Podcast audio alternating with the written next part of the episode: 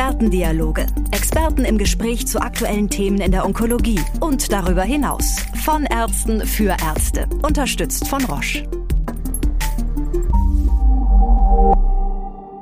Hallo und herzlich willkommen zu einer weiteren Folge unserer Podcast-Reihe Expertendialoge.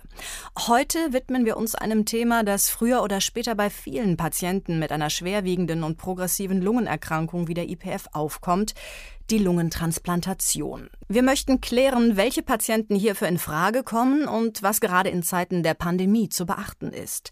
Dazu haben wir uns heute zwei Experten auf diesem Gebiet eingeladen. Bitte stellen Sie sich doch kurz vor. Ja, ich habe die große Freude, Klaus Neurer vorzustellen. Klaus Neurer ist Chefarzt am Robert Bosch Krankenhaus, Klinik Schillerhöhe, einer der größten und renommiertesten Lungenfachkliniken in Süddeutschland.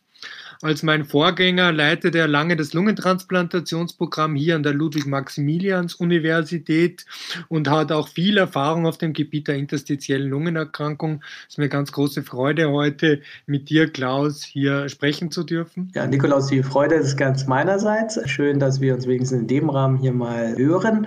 Nikolaus Kleininger ist mein Nachfolger und ist leitender Oberarzt in dem Lehrstuhl vom Herrn Professor Beer der Medizinischen Klinik 5 an der Universität München und in dieser Form auch der Leiter des Lungentransplantationsprogramms. Und das dortige Lungentransplantationsprogramm ist das zweitgrößte Deutschland und eines der größten Europas, sodass es wir hier die Chance haben, nochmal uns wirklich in einer Situation zu unterhalten, ein großes Zentrum mit einer Lungenklinik hier in Verbindung.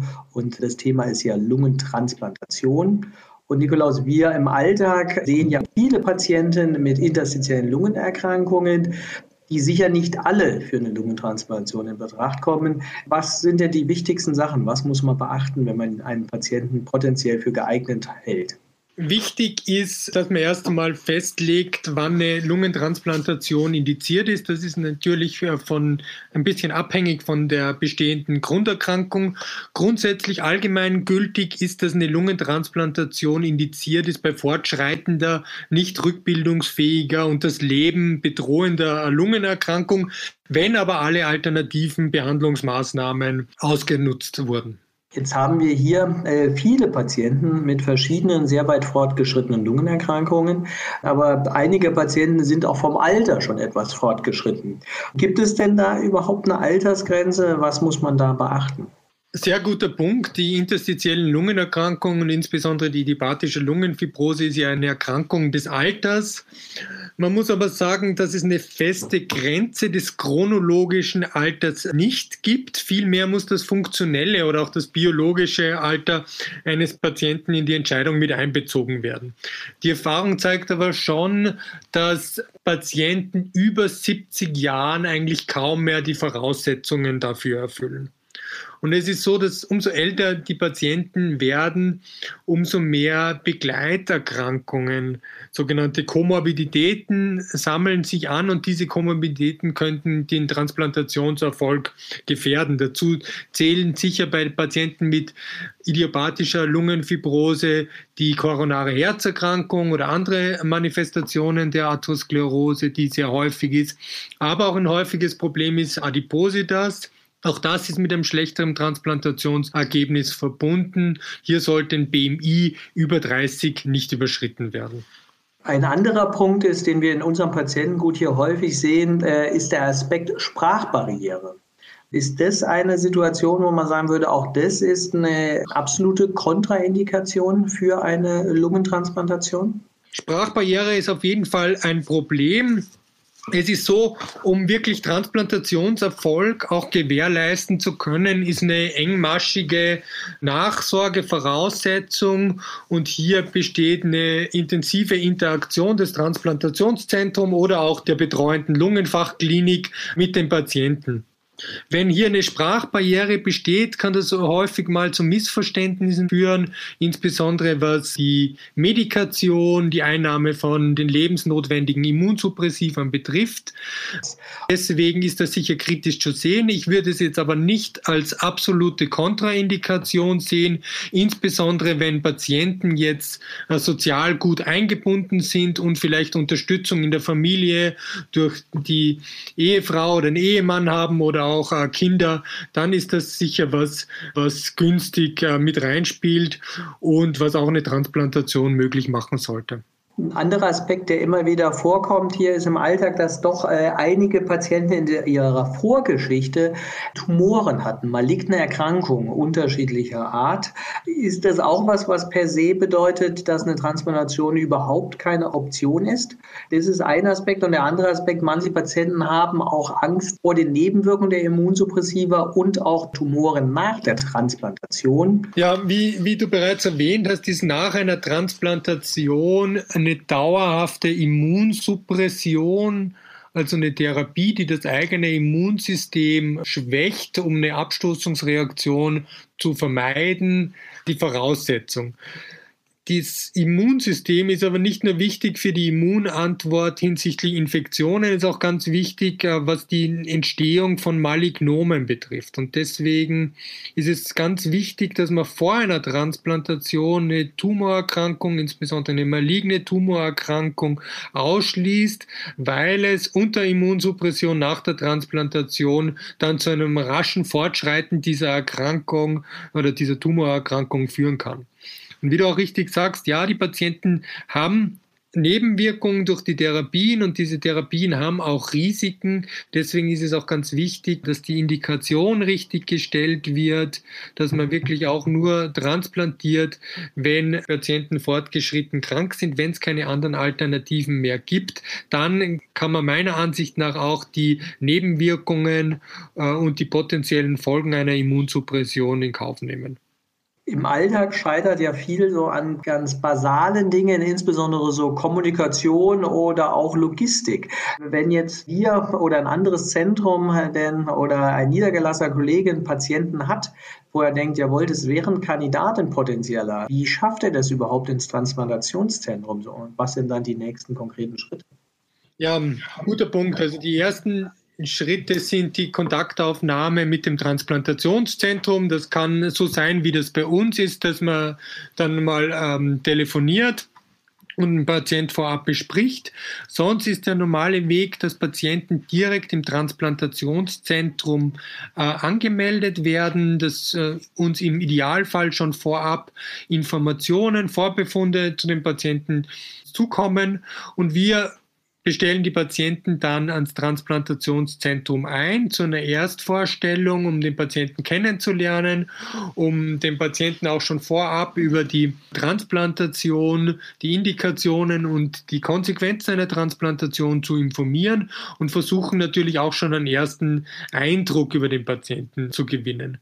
Und im zweiten Schritt werden die Patienten dann in der interdisziplinären Transplantationskonferenz vorgestellt und besprochen. Das ist eine Konferenz, die alle zwei Wochen stattfindet, wo sich alle beteiligten Disziplinen einbringen und dann wird gegebenenfalls die Vorbereitung zu einer Transplantation empfohlen. Und die Vorbereitung besteht im Wesentlichen aus einer Evaluation, äh, so nennen wir das. Das ist eine ganze Reihe an Untersuchungen von Kopf bis Fuß, aber auch viele Gespräche und Aufklärungen, psychologische Evaluation etc die hier durchgeführt werden muss. Und das kann entweder bei unserem Zentrum stattfinden oder wie das auch häufig bei euch gemacht wird, am zuweisenden Zentrum. Wenn sich dann keine Kontraindikationen oder keine Probleme hinsichtlich einer Transplantation zeigen, kann ein Patient dann auch aktiv auf die Liste gesetzt werden.